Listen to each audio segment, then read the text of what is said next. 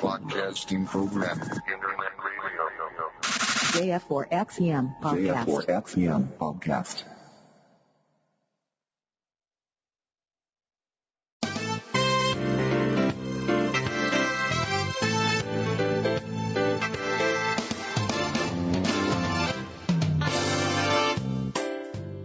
空海 IT ニュース この番組は取れたての IT ニュースを新鮮なうちにお届けするポッドキャストです。お届けするのは月ちゃんとみっつぁんです。最後までお聞きください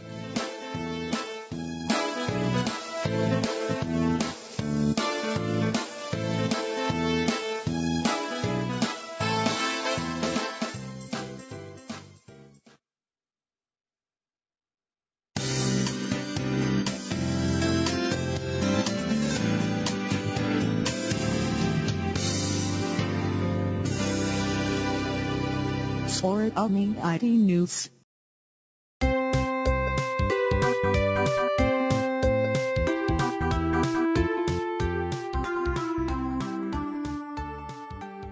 空海 IT ニュース2041回3月20日です皆さん番じましてみっつぁんですそしてすきちゃんは裏にはいますが今お引越しの準備中で。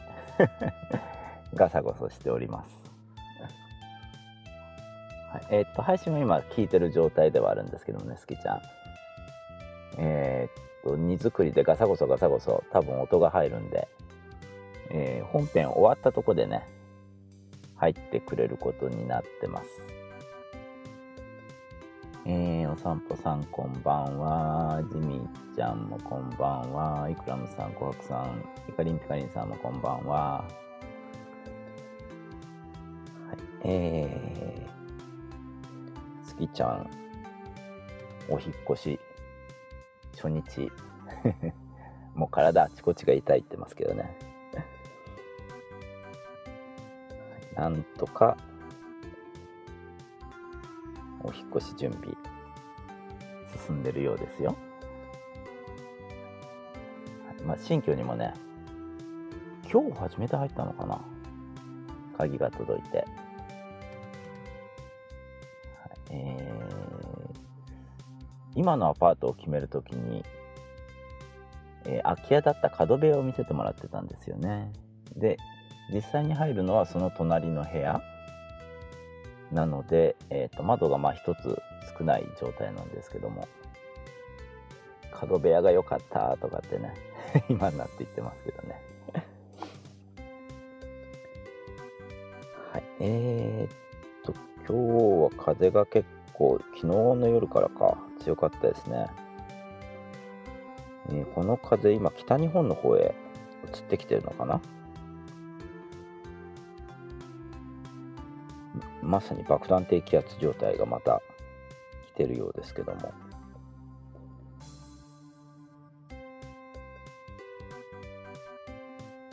えー。明日今日明日はね、まあ、天気良かったんですけどもやっぱり日曜日は西日本北日本ともに雨が降る感じですよね。特に日本海側。東北の方は太平洋側も雨が降るみたいですけどね、えー大物の搬出はトラック借りて日曜日にスキちゃんする予定になってるんですけどもその日に限って雨というね残念って感じですよね。はいえージミーちゃん、それは角部屋がいいよね。確かにね。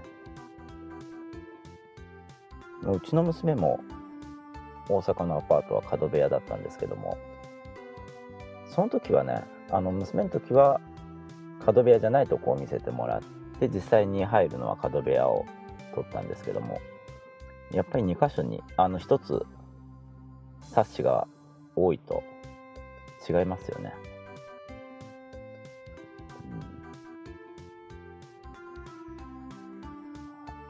ちゃん持ってるね。雨。やっぱり好きちゃん雨女だったんだよ。はい、ということでまあえっと裏で聞きながら片付けをしてるんで URL はね一応貼ってくれることになってますんでよろしくねってあもうあげてるよ。はいまあちょっと、えー時間いつもよりも早いですけどね。準備がすんできたんでねやってしまいたいと思いますよ。あ皆さんそれで連休初日は楽しんでますか？満喫してますか？私は仕事してましたけどね。うるしい。はい。それではまず最初のニュースからいってみたいと思います、えー気になる気になるさんの方にあった記事です。ソフトバンク NTT ドコモ au 新型 iPad Pro の予約受付を開始ということで今日から予約の受付が開始になってますよ。皆さん予約しました？えー各キャリアとも iPad 取扱店および公式オンラインショップで予約受付が開始されていますと。なお発売日は3月27日となっており予約は下記リンク先よりどうぞということで3キャリア分の URL が貼り付けられてますけど。はい。まあ私はね買いませんよ。でえーっと好きちゃん次3つまとめて貼っつけといてください。えーっと次3つ iPhone マニアさんの記事になりますけどもドコモソフトバンク KDDI それぞれの、えー iPad Pro 価格が発表されてますまずは NTT ドコモさんから。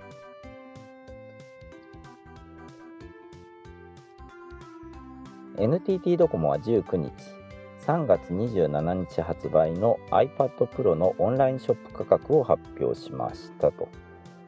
12.9インチ第4世代は13万4640円から、11インチ第2世代は11万2464円からということになってますね。で、えっ、と、こちらは分割で購入するときの価格も出てますが、えっ、と、NTT ドコモさんは一括払いか、分割は36回払いしか設定がされてないんですよね。えー一番安いやつ、11インチ iPad Pro 36回払いで月3124円から 1TB だと4796円ということになってますね。そして12.9インチ。128GB が月3740円。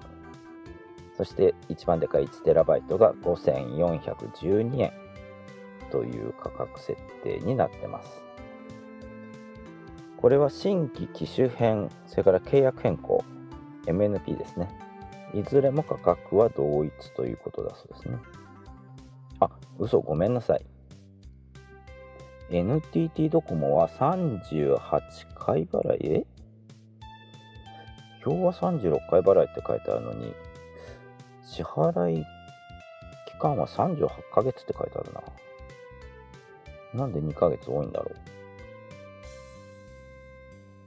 えー38回、26回、14回、それぞれ選択できると。ただ一覧表には36回払いの価格しか出てないですね、ここでは。えードコモさんのページ行ったらもしかしたらもっと詳しく出てるかもしれませんが、なんで30、支払い回数36回なのに支払い期限が38ヶ月？どういうこと？なんか今一つわからないあれになってますね、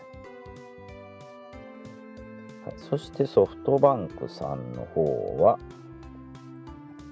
現金一括払いの場合は12.9インチが13万3920円から11インチは11万1600円からということですね。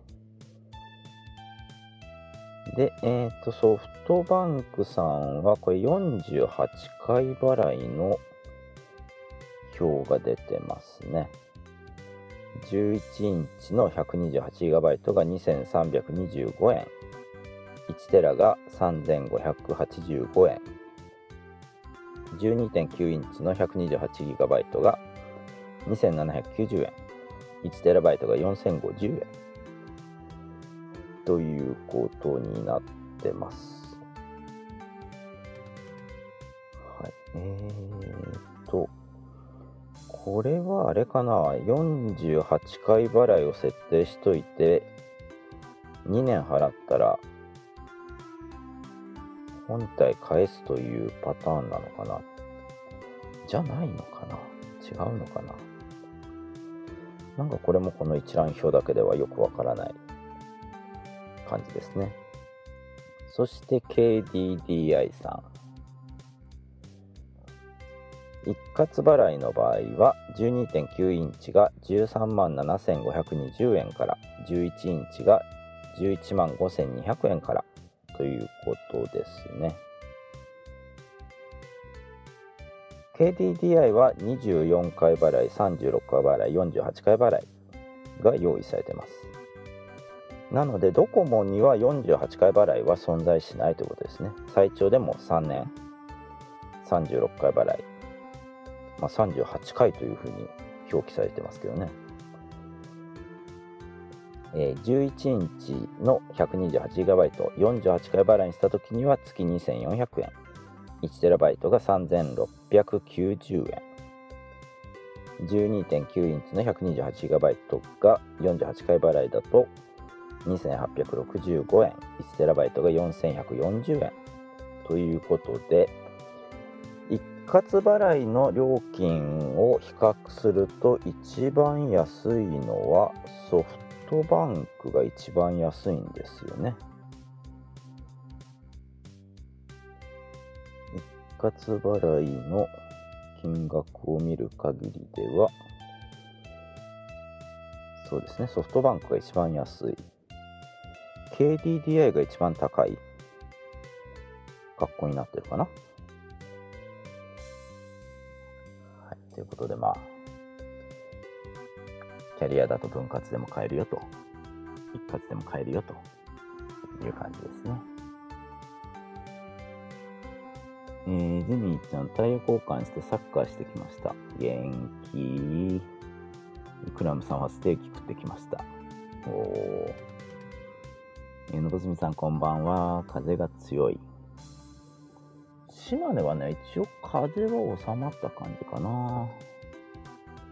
昼間も結構吹いてましたけどね。小白さんはお風呂行っちゃったのね。えーのぶすみさん、ドコモ au ソフトバンクは iPad を購入しなくても SIM だけの契約はしてくれるのかな？どうなんだろう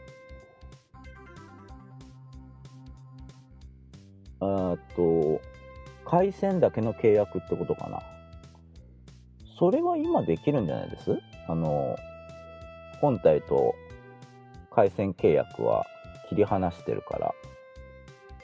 だから回線契約してなくても、えー iPad 分割で購入もできるはずなんでね、それは大丈夫だと思いますよ。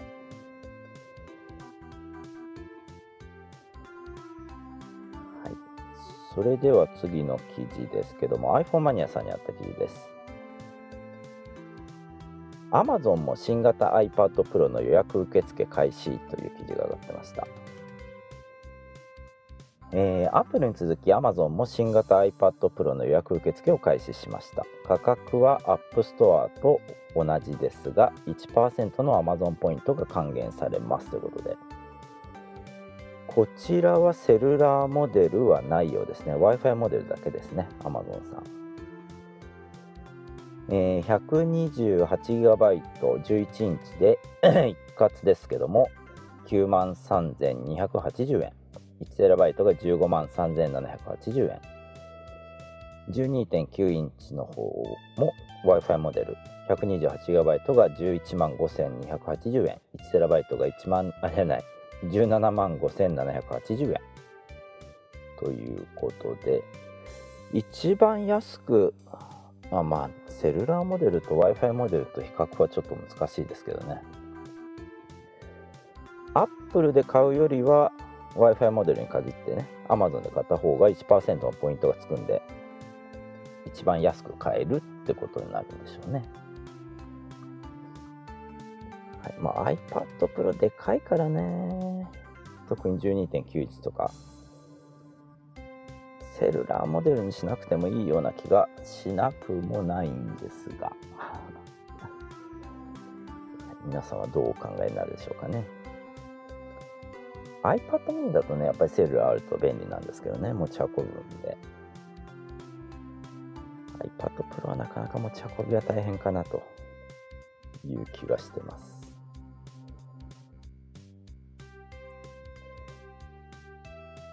それでは次の記事です。気になる、記になるさんの方にあった記事です。アップルオンラインストアでの一部製品の購入台数の制限を日本や欧米でも実施という記事が上がってました。昨日アップルが中国や台湾などの一部のアジア諸国のオンラインストアで新型 iPad Pro や新型 MacBook Air などの購入台数に制限を設けていることをお伝えしましたがマックルーマーズによると購入制限が実施されていないとみられていた日本や欧米のオンラインストアでも同様の制限が実施されていることが分かりましたということでえー、購入数に制限をかけているということのようですね。日本や欧米のストアでは注意書きはないものの製品にもよりますが2から5台までしか注文できなくなっていますと。あ、いっぺんに複数購入する時の台数に制限をかけているということですね。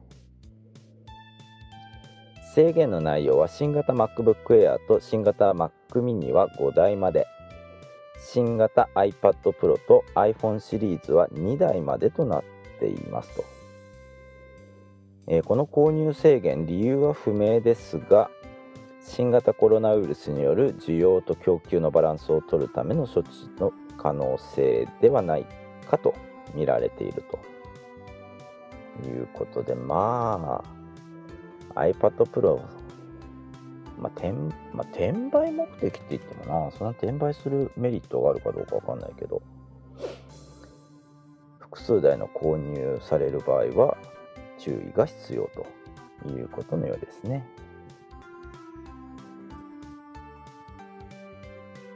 はい。それでは次の記事は iPhone マニアさんの方にあった記事です。WWDC2020 の開催日は6月1日で検討中はてなという記事が上がってました新製品の発表を見事に的中させたジョン・ブロッサー氏が WWDC2020 の開催日について6月1日の開催を検討しているようだとの情報をツイッターに投稿しましたということだそうですね。うん、ただし、えー、開催日が決定したということではないようですと。ブロッサー氏は現在アップル社内では暫定的に6月1日の開催で検討していると伝えているということだそうですね。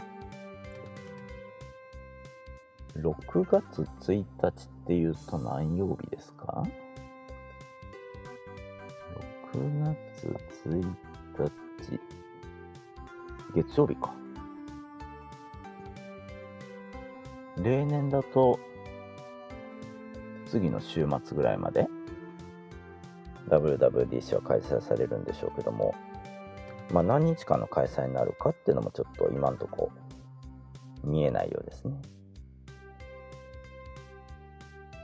でまあ例年だと十何万の参加費取るんじゃない取るじゃないですか WWDC って。セッション聞くためにはやっぱりお金払わなきゃいけないのかな？どうなのかな？そこんとこも気になる。チャー気になりますよね。まあキーノートはもともと無料で公開はされてますけどね。例年はい。それでは次のニュースは iPhone マニアさんにあった記事です。Apple Watch の心電図機能新たに3カ国で利用可能にということでやっと日本に来たかと思ったら違いましたね Apple Watch シリーズ4以降のモデルが搭載する心電図機能が3月24日日本時間だと3月25日からニュージーランド、チリ、トルコの3カ国で利用可能になるようですということでまた日本は飛ばされちゃいましたね。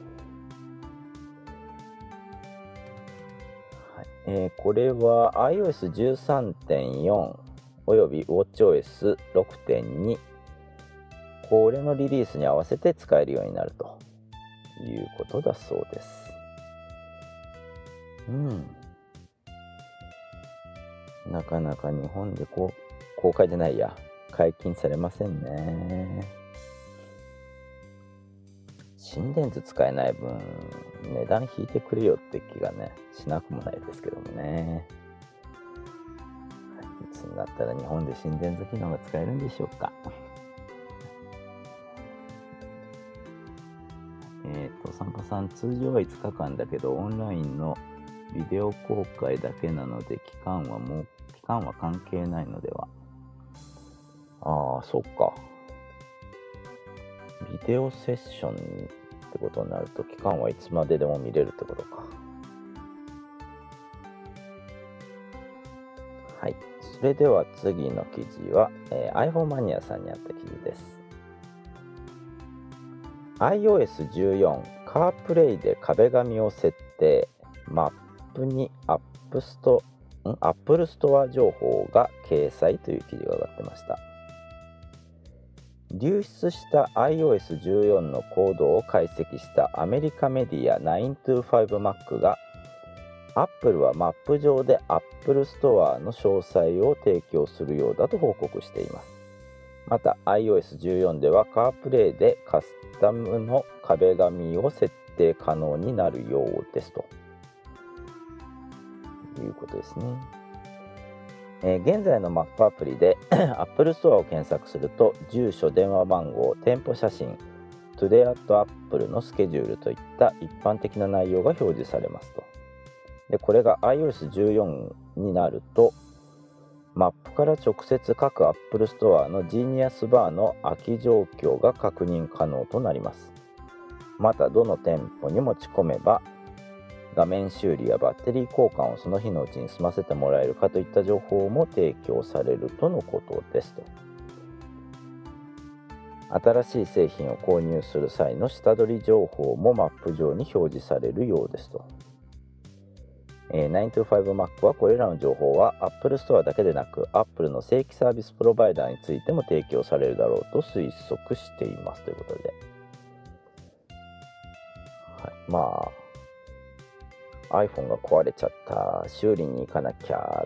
って時にカープレイにつなぐと詳細が表示されると。ああでも iPhone が壊れたらダメなのか？カープレイで表示できるような状態で壊れてくれないとダメですよね。iPad はカープレイに対応してくれないんでね。iPhone でないとダメですよね。そしてカープレイで初めてカスタムの壁紙の設定が可能になる見込みですと。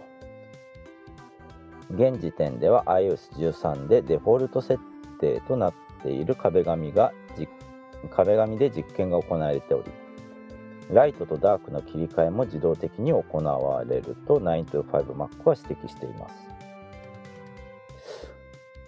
えっと、壁紙をライトとダークの切り替えは iOS13 でもできてますけどね。ダークにするか自動にするかっていう 切り替え設定は今の iOS でも出てますけどこれがどうなってことかな、うん、ということで、まあ、マップアプリがカープレイ上で使いやすくなるよということのようですね。私はこの記事をちゃんと読まずにね、えー、一生懸命カープレイで壁紙変えてやろうと設定をいじってたんですけどもどこにもそんなもんないじゃんと思ってたんですけどもよく読んだら iOS14 と いうことでまだ私は手を出せない領域ということのようですね。えー、ジミーちゃん、シリーズ3ユーザーの僕は解禁されなくて OK。そうか、シリーズ3にはついてないもんな。お散歩さん、お金を取るのは会場の費用とお土産や食事代などだからお金取らないと思うよ。通常でもセッションのビデオはデベロッパー登録があれば見られるから。うん。あの、パブリックベータ登録してても見れますからね。のぶすみさん、回線契約のみできるんですね。ありがとうございます。参考にさせていただきます。あの、多分大丈夫だと思います。多分。そのためにあの端末と回線を分けて今やってるはずなんでね回線は回線で端末は端末での購入は可能になってるはずです。あの参考程度にしといてください。実際にやるときはあの事前に確認してみてください。お散歩さんちなみに昔日本でやってた時の第1回は2日間で参加費5万円だったかな？食事は2日目の終わりに立食パーティーがありました。ゲストは林家小武平と同門の若手数人でした。ああ今の正蔵さんですね。うん。はい。それでは次の記事です。iPhone マニアさんの方にあった記事です。iPhone12 の発売11月以降にずれ込む可能性という記事が上がってました。新型コロナウイルス COVID-19 の感染拡大により iPhone12 の発売がかなり遅れる可能性があるとウェブブッシュ証券のアナリストが顧客向けメモで報告しましたと。いうことだそうで、うん、人によっては iPhone12 は今年の秋発売されないかもというね、情報を流してる方もいるようで、まあ、情報が交錯してますな。ただ、えっと、ウェブ記事によっては、え今月、来月から生産が始まって、秋は予定通りっていうとこもありますしね。まあ遅れる可能性ももしかしたら私はあるんじゃないかなと思いますけどもね。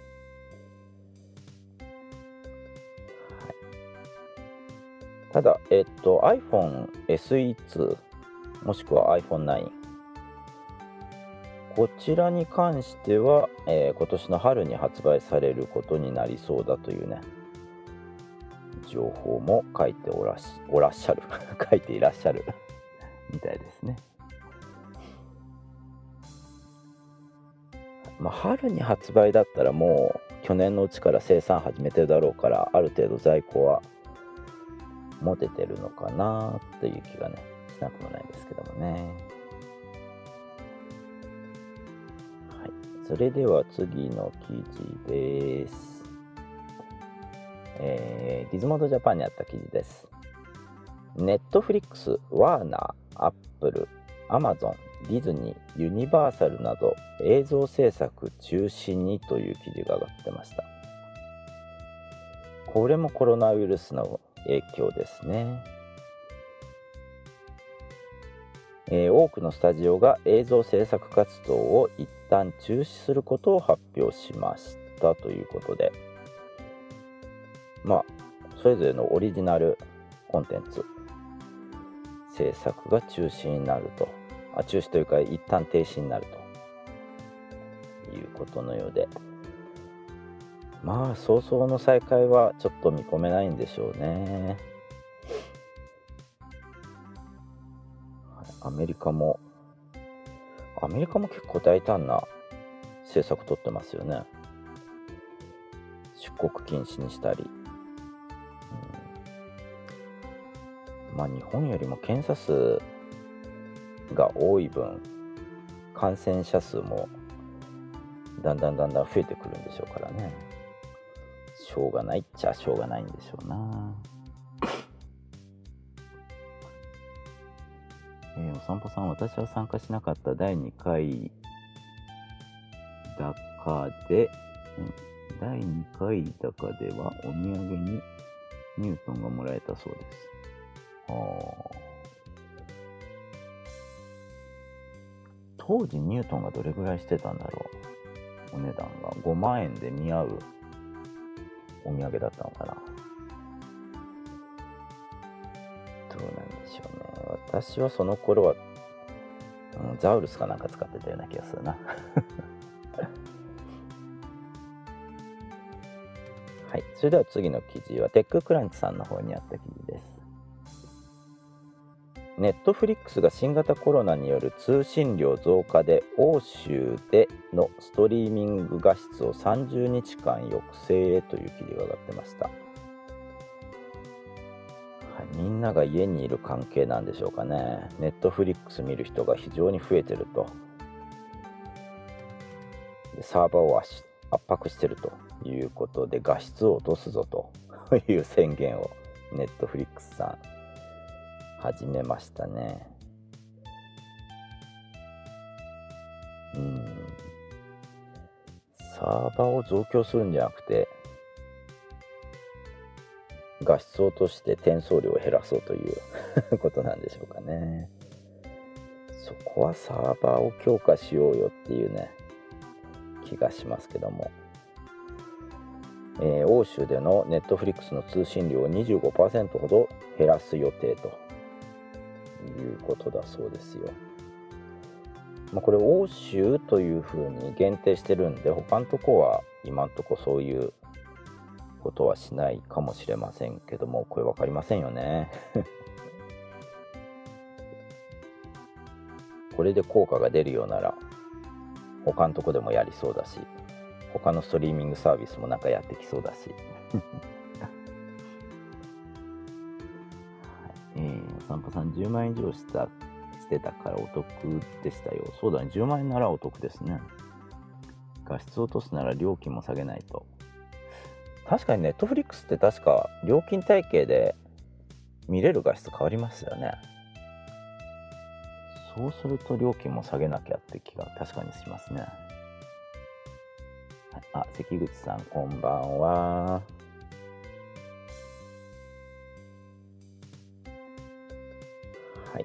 それでは次の記事は、これ昨日は NTT ドコモさんが早々と発表してましたが、KDDI ソフトバンクが追従した形のニュースです。えー、携帯ウォッチにあった記事です。KDDI 料金の支払い期限を延長へ新型コロナウイルスの影響でという記事が上がってました。えー、支払い期限は2020年2月25日以降の料金についてユーザーから申し出があった際には2020年5月末まで支払い期限を延長します。KDDI および沖縄セルラーが請求するすべてのサービスが対象となります。受付開始は3月23日午前9時から。ということですね。また今後の状況を踏まえさらなる期間期限の延長や支払い期限が2020年5月末以降の料金についても延長を検討するとしていますということですね。えー、お問い合わせ先は個人と法人で、えー、分かれてますのでお気をつけください。えー、個人は年中無休土日もやりますが法人に関しては土日祝日年末年始は、えこれ対応しないということになってます。そしてソフトバンクさんも同じような発表ですね。携帯ウォッチにあった記事です。ソフトバンク料金支払いの期限を延長へ新型コロナウイルスの影響でと、えーこれいずれもまあ au もドコモもソフトバンクもほぼ同じですが2月末日の以降の料金について5月末まで延長するとただソフトバンクさんの方はこれサービスによって全部電話番号が違うんですね。対象サービスはソフトバンクの移動通信サービス。ソフトバンク光ソフトバンクエア。YahooBB ソフトバンクブロードバンドサービス。ODN などのインターネット接続サービス。それからおうち電話お得 LINE などの固定電話サービス。Y モバイルのサービスソフトバンク電気の各種サービスということだそうです、えーソフトバンクさんの方は受付開始は3月23日午前10時から。えー請求書に記載の問い合わせ先へ連絡するよう呼びかけています。ということで、えーそれぞれのサービスによって番号が違います。ということですね。請求書もしくはサイトのこちらを見ていただくとそれぞれの電話番号が出てます。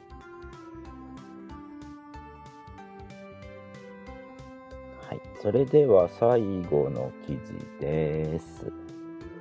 気になる気になるさんの方にあった記事です。Amazon3 月27日から新生活セールを前にえりすぐりアイテムの先行セールを開始ということだそうですよ。えー Amazon が3月27日から開催する Amazon 新生活セールを前に本日12時よりお昼12時よりえりすぐりアイテムの先行セールを開催していますと。えりすぐりアイテムの先行セールを開催する予定で同セールは子供向けの Amazon デバイスのほかパソコンやプログラミングゲームなどのせなどがセールとなっていますとまた新生活アイテムを3つまとめ買いすることで10%オフになるキャンペーンも実施されています。ということでえりすぐりアイテム先行セール。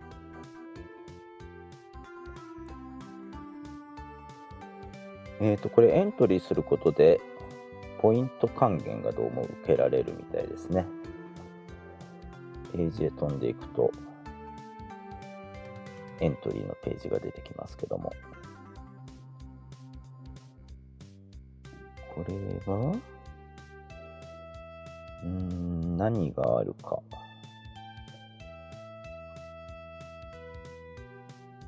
一番最初に出てきたのがバブ。お風呂のあれですよね。ブクブクブク。厳選4種類の香りセレクトボックス。1640円とか。パナソニック32型液晶テレビビエラ3万6800円。などなど。双剣美茶の箱買いとか。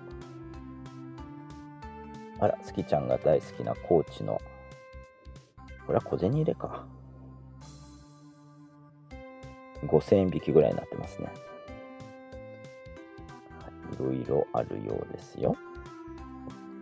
気になる方は。これログインしたらもっとちゃんと見れるのかな？今ちょっとブラウザで見てたんでログインできなかったんでね。詳しいとこまではちょっと見れてないですけども気になるものがあればぜひ Amazon の方で確認をしていただきたいと思います。はい、てなわけで以上本編でした。それでは Twitter にいただいたコメントを紹介していきたいと思いますよ。えっ、と、昨日、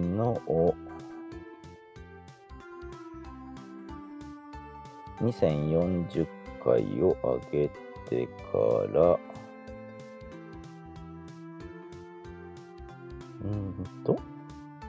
ジミーちゃんがタイヤ交換のお供にリステンナウということで、タイヤ交換お疲れ様でした。は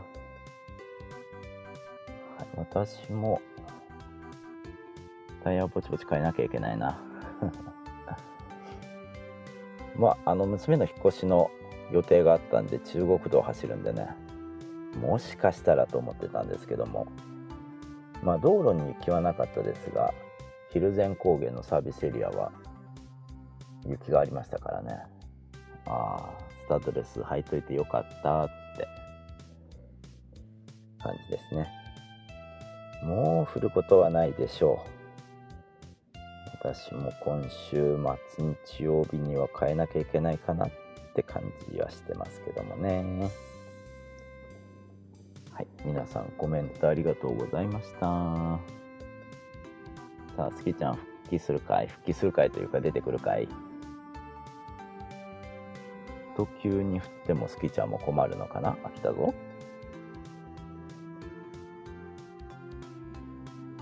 はいすきちゃんはここから参加です参加です。こんばんは。お疲れ様ですか。っていうか、あのペースでニュース次々言うとったら結局何にもできない。近場で。鬼とかでもね。だってペースは 大したことができんかった。はあ、こんばんは。バンドマスター。バンドマスター。もうくたくただ。本の整理した？ん？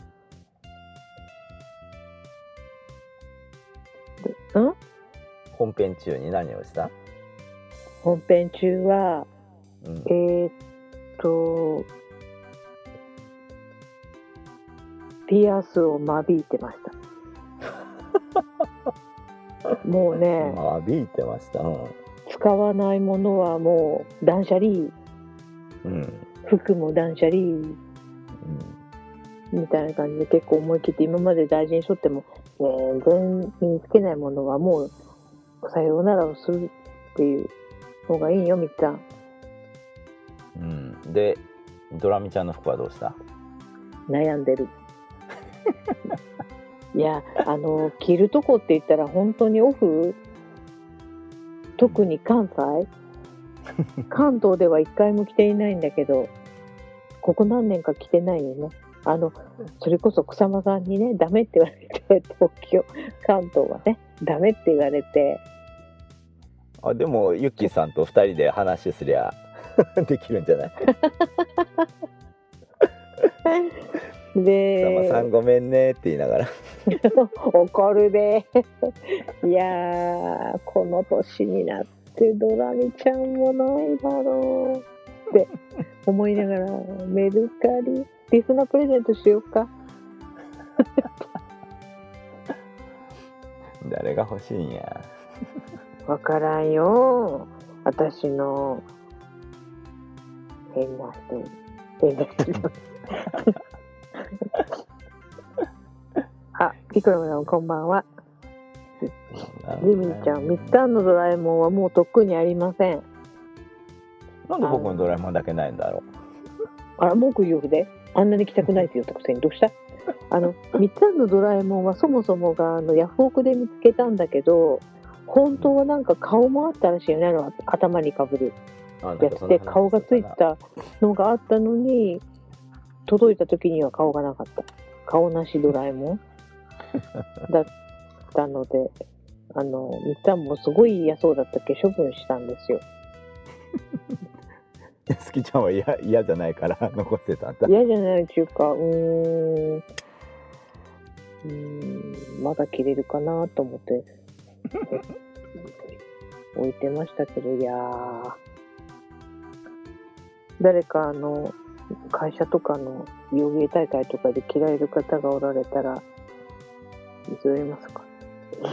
イクラムさん、東京オフで見たい。いやいやいや。ドラミちゃんは年取らんけど、スキちゃんは年取っておりますけどね。もう、今日初めて新居に足を踏み入れてどうでしたか？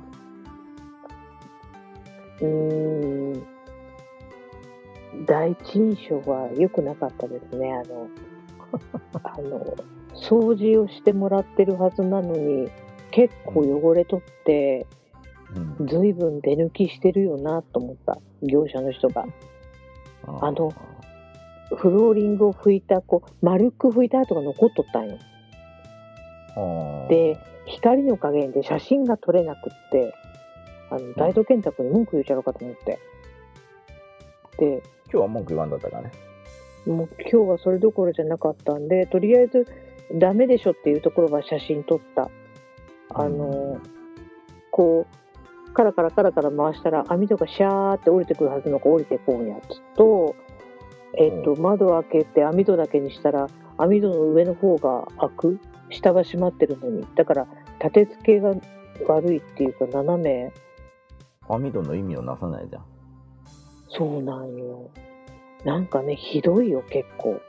で、キッチンの引き出しも、ピーって引っ張って、ピーって引っ張っとったら、だんだんだんだん斜めになってくるの、引き出しが。はあはあはあはあはあ。あの、道路が斜め？なんかね、ちょっと、なんかトリック、トリック、トリックみたいな。だけ何回も開けたり閉めたり、開けたり閉めたりって、え？とかって思ってまた閉めてみて。で、最初引っ張るときはまっすぐなのに、だんだん斜めになって、え？みたいな。もうなんかね、ちょっと、がっかり。結構家賃安くないのに。もう、うんがっかりした。ちゅうかもう、がっかりしたーって思ったけど、まあ、住めば都になるんかな。今の生活思ったら全然いいし、その引き出しってさ、はい。うちの流しもだけど、いっぱいに引っ張り出すとちょっと下がるよ。で、それを持ち上げて、さらに引っ張ると、引き出しが抜けるよ。違う違う、そうじゃなくて、あなたの言ってるのは上下のことでしょ左右のこと言ってんの。まっすぐに出てこんのよ。明日見せてあげるよ。それは大東健太呼びつけて、ひどいよ結構。立て付けが悪いとっても。うんこれで、なんか、その家賃か？みたいな。言ってもいいよね。それ言わなきゃ。特に網戸とかそれ使い物にならないじゃん。で、反対側に反対側にしたらね、不思議なんよ。反対側はちゃんと閉まってんの。だけど窓枠が斜めになってんってことやね。歪んでんのかなそれはダメじゃない。欠陥住宅だと思って。それは早急に連絡しなきゃ。だってちょっとテンション下がり気味なのを、なんか見事に引き上げたのがうちの妹親子。息子妹と甥っ子がアパートを切ったんだけど、うんあの今団地に住んでるもんだから、その、広いじゃん。はいはいはいはいはで、まずその階段がこう、まっすぐじゃなくて、今その妹たちが住んでる団地はまっすぐ階段なんよ、玄関から。ちょっとこう曲がるじゃん。い。うん。あの感じがいいらしくって、うちの甥っ子は上がったり降りたり、上がったり降りたりしとったら、なんかいいこれとか言ってて、うん、で、なんか二人で妄想してた。こっちの部屋が、ゆうちゃんの部屋だよねとか言って、なんかうちの妹が息子に言いよるみたいな。で、私はガス屋さんと話しとるみたいな感じで。うんね、だからその、いいな、いいなっていうのを聞いとったら、ちょっとこう、あーって思っとった気持ちがちょっとこう引き上げてもらった感じ。で新居でお昼ご飯食べようと思ったら箸がないし。そう。お昼、うん。お昼で、だからお昼ご飯食べたの2時半か。うん。まあ、なんでかんだ。まだまだなんか出てきそうだな。一応見つけたところは全部写真撮ったんだけど、うあん。の、うーん。まあでも、10年だ、築10年だから相当その住んでた人の跡が残るんでしょうね。なんか、ベッドの棒、棒、ベッドの足の跡かな、丸いのがこう、丸い跡がこうフローリングについとったりとかああ。するし、まあそれは仕方がないかなと思うんだけど、うん。でも、で、なんか窓開けとったらすごい風通しがいいんだけど、潮風だからその電化製品ダメにするって聞いとるけん、あんまり開けちゃいけんのかなと思ったり、あオーシャンビューだもんな。オーシャンが見えるんよ。ピカオーシャンがよく言えばオーシャンビュー。おお、今日は波が荒いな。でも天気が良かったから海が綺麗だったんよ。波大きいけど。うんしばらく見てた。オーシャンビューだってみたいにも目、目どこって。ちょっとここに写真あげられるかな。ビキニで海行けるね。うん。あ、近いけどね、海。でも海岸じゃないから、確かにな。トテラ、テトラポット。テトラポット。うん、それが、それだから。まあ、面白いよ。なんぞ。見えるか。ジミーちゃんが近くに買い物できるとこありますかだって。買い物はちょっと遠くなったか買い物、大きなスーパーは遠くなったけど、ドラッグストアはちょっと近くなって、セブンイレブンもちょっと近くなった。うん。あの、今までは、もうなんかセブン行こうっていう気力がなかったけど、今だったらセブン行こうと思う、今度は。歩いて行ける距離か？あ、いやいや、歩けない、歩けない。ああの、直線距離だったら歩けるけど、うん。ぐるっと回らんといけんので、ただ、強気で、その、ウォーキングしたらいけるかもしれん。うん。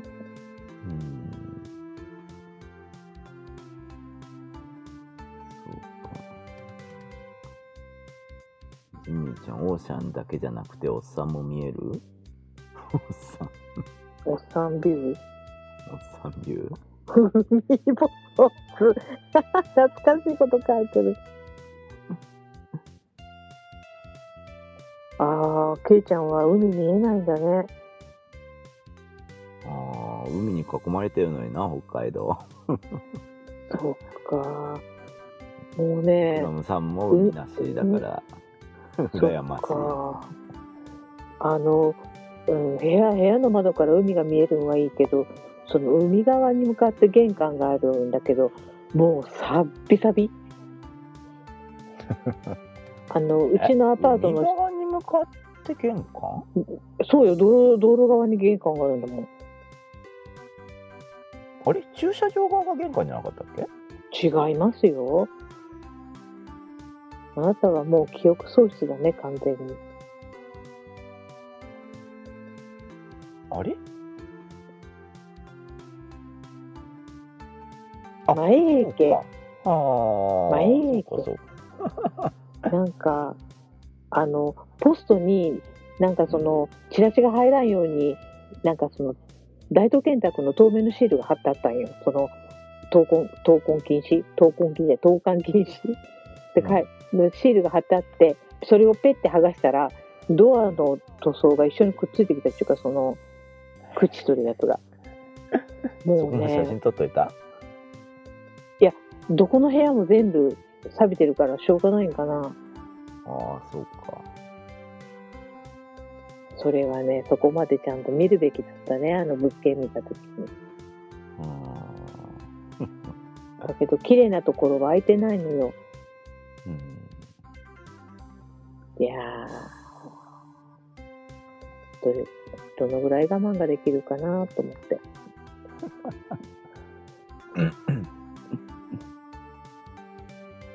なんかいろんな人が検索かけてるぞ。何を？のぶすみさんはマップでゴーチを検索中。ちみちゃんは、ごなんて名前のアパート？教えない。怖い。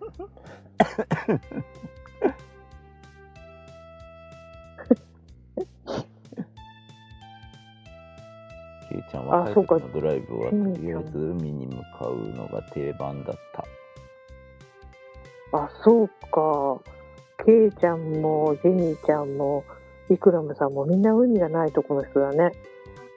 贅沢なのかな。もうね多分なんかね前に私が住んでる今度住む部屋に住んでた人知り合いなんだけどうん。聞いたらか海風が強い日は夜中に網戸がシャーシャーシャーシャーって左右に動くよ怖くて寝られんかったって言っちゃって えーそう契約してから聞いたけどえー、みたいな。すっごい一人暮らしだったら怖いよ。って言われて。脅されとる。とにかく波の音が聞こえるんよねあの波が強い日は。その内陸に住んでらっしゃる方にはイメージできんかもだけどまあまあね。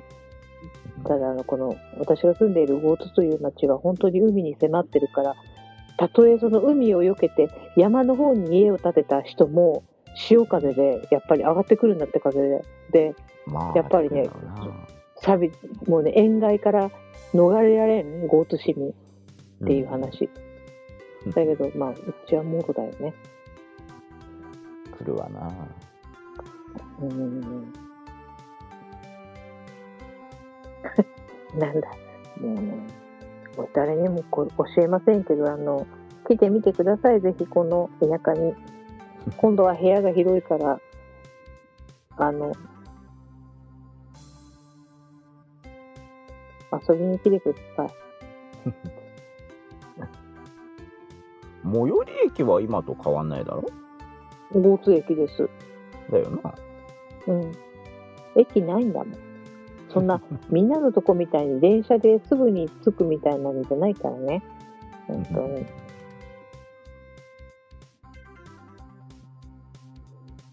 ああ。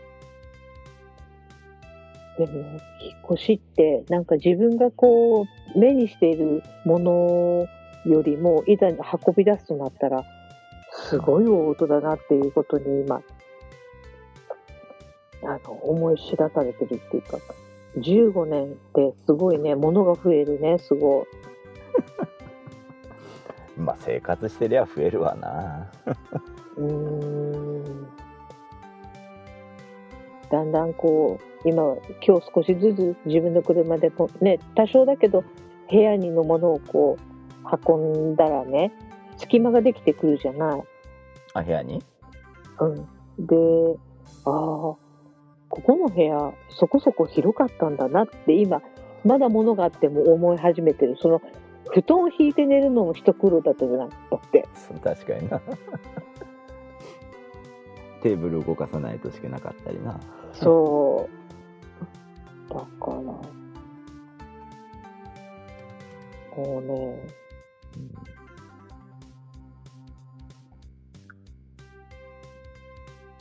うね、本当本当に最に。寄りは今日金曜日だから、なうんいやいや信澄さんが最寄りはゴーツにシンターかなって西インター、高速だターなかっとあ、もう言わない何にも。真剣に調べとるでしょ、あなた怖いわ。本当に。あとケイちゃんの昆布拾いとかジミちゃん地引き網はできないよテトラポットがあるから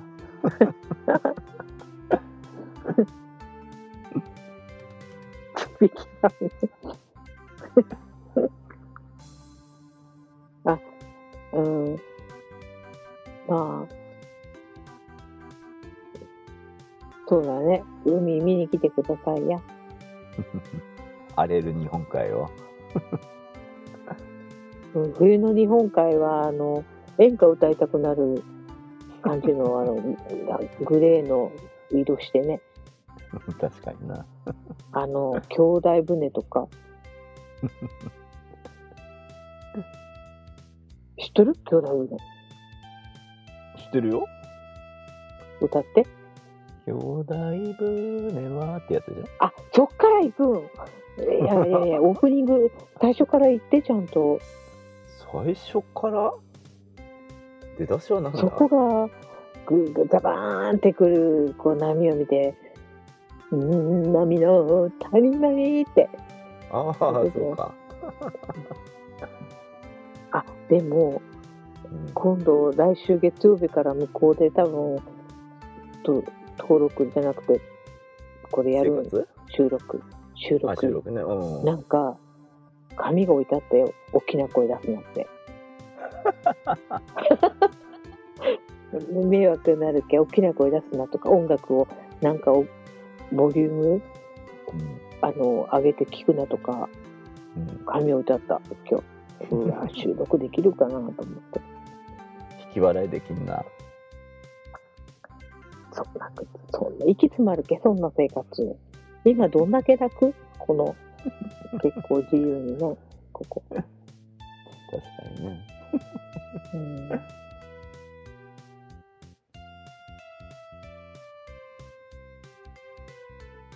ケイちゃんのヒュールリーは違うでしょ。シュルリ兄弟船じゃはないぞ。越冬ツバメだねああ。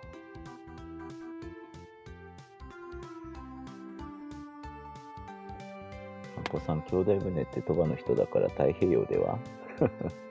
あそうかなんか思わぬツッコミを受けました野口さん、気温材を貼るといいかもしれない、しれませんね。あの、卵パックを壁、壁一面に貼り付けるとか。あのプラスチックの？えープラスチックよりもあの紙の卵パックがあるじゃない。紙の谷間に？それ違うな。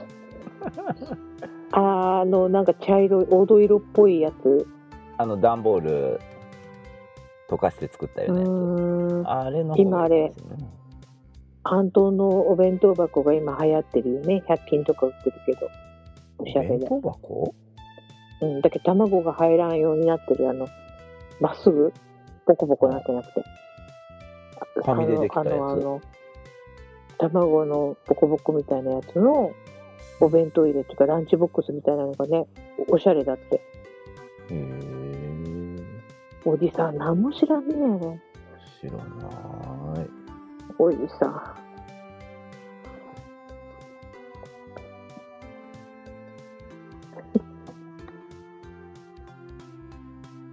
ジミちゃん、海側にオレンジ瓦の家がある、この人あのねストーカー向けだよねこんな。んでもこっち山陰の方は結構オレンジっていうか茶色？のあ瓦が多い。石州瓦かそうそうそうだねうん。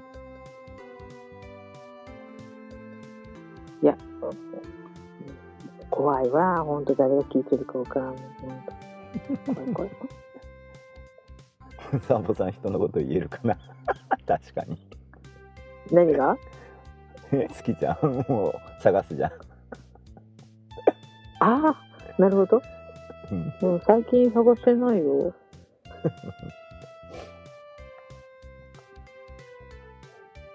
ただ、えっとね、今日、スキちゃんにソフトバンクエアを持って行って、電波の入り具合を確認してもらったんだけど、全然使い物にならんみたいだね。えだってなんか住住所今の住所と基地局が違うのになんか勝手に動かしたら使えなくなりますよって前ソフトバンクで言われたじゃんそんなこと言われたっけ？言われましたよ基地局が違うからっていや、でもソフトバンクエアを車に積んで、あっちこっち移動しながら使ってる人を知ってるよ。誰？ああの、ポッドキャスターのぼ某方。でもダメって言われたよ基本的にはダメなんだけど、使えないってことはないはずだよ。じゃあダたメって今、月ちゃんとこにあるやつが、あのー、2世代ぐらい古いのかな？ソフトバンクエアうん。本体が。そげそげそれを最新にしてやるといけるかも。まあ LTE 電波は iPhone の方はしっかりアンテナが立ってるみたいなんでね。それに加え 4G でもよかったよ。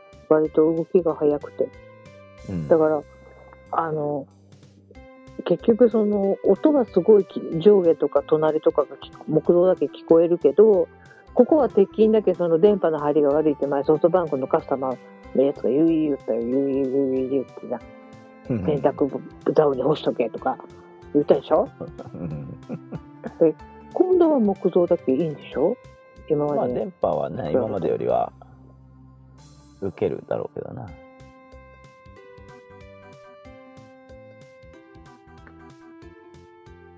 ジミーちゃんソフトバンクエア動かしても大丈夫だよ。つながるよ。使えないのは単にエリア外じゃない。一応ね多分繋がった。あつながってはおった。つながったんだけどうん。なんかスピードテストしてみようと思ったらそもそもスピードテストが始まらなかった。あの検索中だかででくるくるくるくるしとって。え？と思って、うんそれでなんか動画見たりとかしようと思ったけど動画も全然始まらない。うん。えあこれ相当ひどいんだと思った。そこをなんとかしないと収録がちょっと難しくなるよな。うんみスカイプもできんしね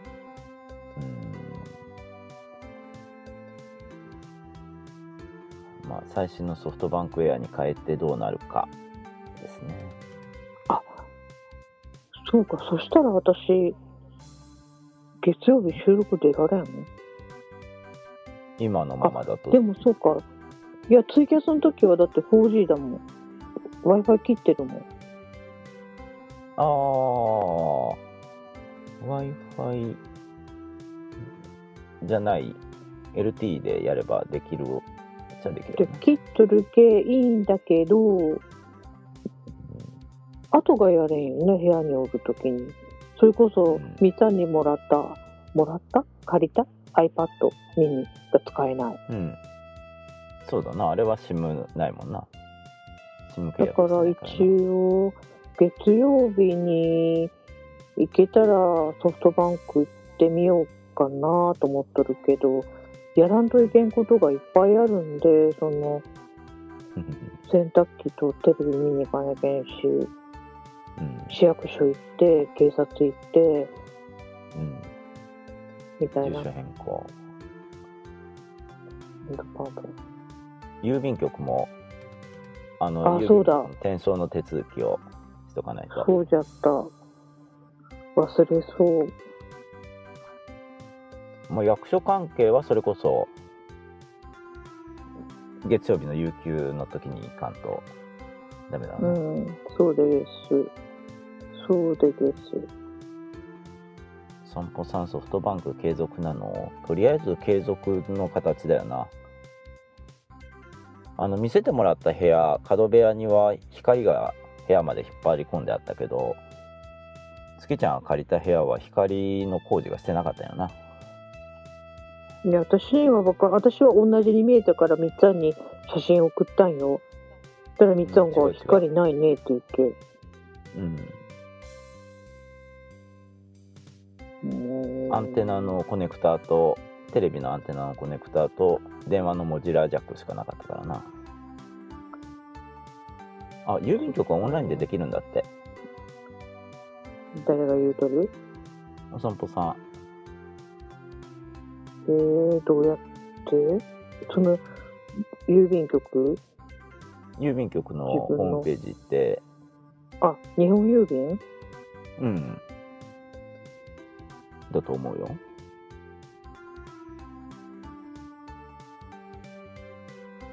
みけちゃんにはお別れできた？いやー、ままだ。でもね、明日は。うん。みっつぁんには言ったんだけど、なんか様子が違う。なんかねいつもと違うって感じ取るんか、なんか朝晩来るし、うん。なんかこう、近寄ってきてそばに座ったりとか、うん。押し入れの方まで歩いてってみたりとか、今までとちょっと違う動きをする。何かを悟ってるのかもしれないなうん、いや、で、ちょっとね、うん、で、ちょっと、ちょっと距離を置くようにしようと、私の方が。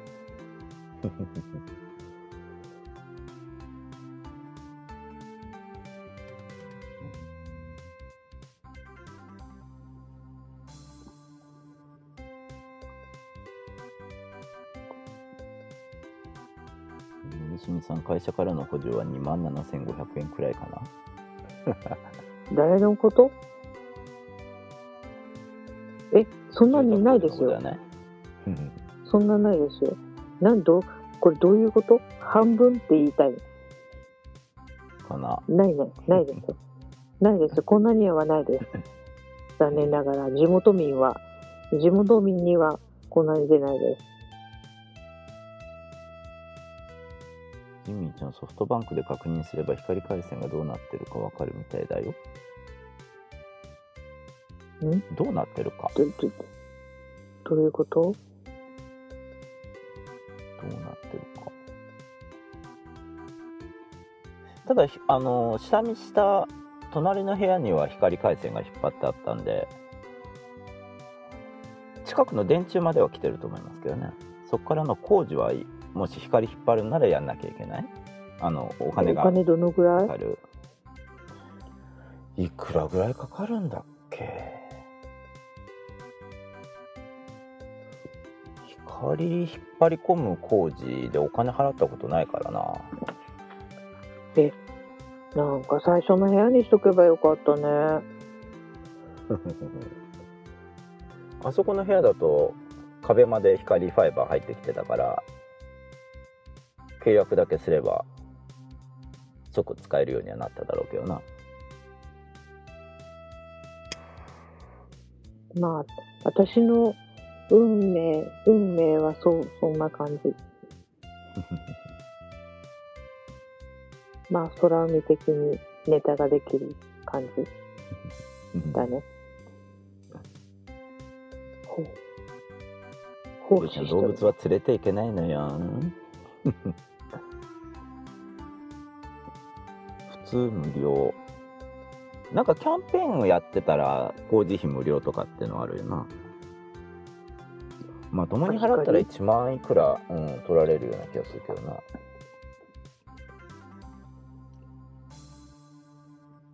散歩さん光の工事は基本2万6000円だったかな。新規ならキャンペーンなどでサービスになることもあるジミーちゃん光にすればいいのにソフトバンエアーより光回線の方が安いよ。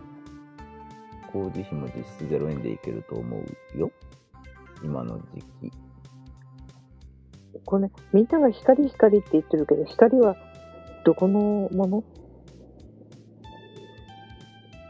うーんと基本は NTT のフレッツを使うのかな？でそれをソフトバンクが販売したりいろんなとこが販売したり。あともう一つはケーブルテレビがやってる光回線はまたこれは NTT とは別個になるんだろうけどな。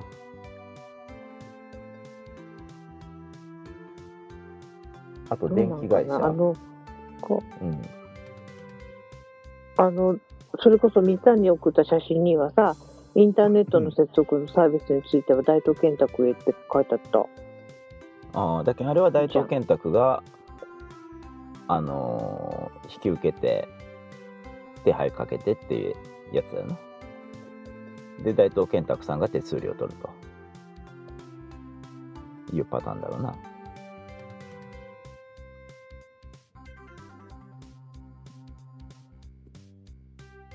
逆に大東建託で手配かけるよりも直接やった方が中間マージン取るとこはないから安く上がるような気はするけどな、うん、いや、そうだと思うよ。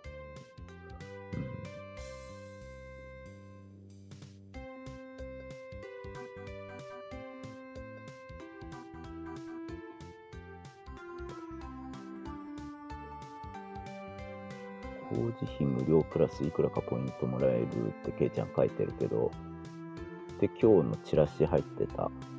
それは北海道の話じゃん。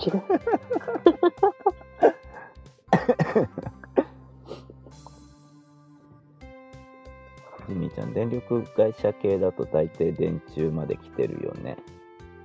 うんまあ電柱に貼ってるからな家電量販店にお願いするとポイントがもらえたりする。あそうだ。洗濯機とかテレビを買うじゃん。うん。その時にネットを抱き合わせにすると割引があったりするかもよ。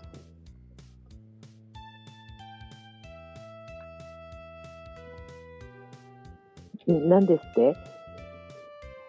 あの家電を買う時にね一緒にそのネット回線もそこの電気屋さんでやってもらうとポイントをもらえたりお散歩さん書いてるけどエディオンでドコモ光はあドコモ光入ったのでどこでもポイント2万くらいとエディオンポイント1万くらいもらえたようだって。どこでもポイントじゃなくて、どこもポイントじゃろ？あドコモポイントか本当面白いこと言うね、あんた。どこでもポイント。だってひらがなで書いてあるもそうだね。人のせいにして。そうだよ。あの、でもその、電気屋さんでネットの手配したらお金いるんでしょ？そこも。んどこどこどこ？どこどこじゃなくて、どこどこじゃなくてさ、あの、うちごめん、わからんけんさ、またみんながまた好きちゃんほなこと言うでって思うかもしれんけど、全然わからんのよ、自慢じゃないけど。その、電気屋さんに行くじゃない。うんで、なんかこの間ジミーちゃんそれこそ子供さんのやつで電化製品買った時に、なんかインターネットのサービス入ったらなんかおまけしてもらったとかって書いてあったよね。そういうやり方？ソフトバンク光新規で3万3000円引きエディオンで。どこに書いてあるの？ああのコメントに。でもジミーちゃんはソフトバンク新規でって書いてあるよ。ああすきちゃんも新規だわね。なんで私ソフトバンクの人だよ？え、どういうこと？あ。何これは光の話じゃないのか？ジミーちゃんのソフトバンク新規ってのは。よくわからん。あ、やばい、ポンポコポンって言った。ああエアポッツ。光回線だから新規になると思うよ新規契約はい。まあてなとこで好きちゃんのお引っ越しはまだまだ続く。光回線にするなら新規でしょって。ちょっと待って、話が中途半端なんだけど、どこも、何？どうしたらいいの？あだから例えばあの NTT のフレッツ光を使っとってソフトバンク光に変える場合は新規じゃなくて乗り換え扱い。今スキちゃんのとこは光回線自体が入ってきてないから、うん。新規に光ファイバーの工事をしてもらわなきゃいけない。から新規扱い。ってことだと思うよ。うん、で、その工事、お金いらないの？いらないキャンペーンをしてることもあるしお散歩さん書いてるように、えー工事分はかかるかもしれないけどキャンペーン次第で工事代払ってもポイントはそれ以上もらえるよって。エディオンは割と近いんで、うん。今度のところからは、山田よりもエディオンの方が近いか、うん、近いよ。う。ん、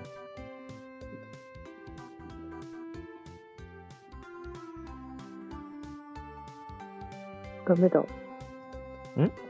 あもう Bluetooth が。片片方が落ちた。落ちた。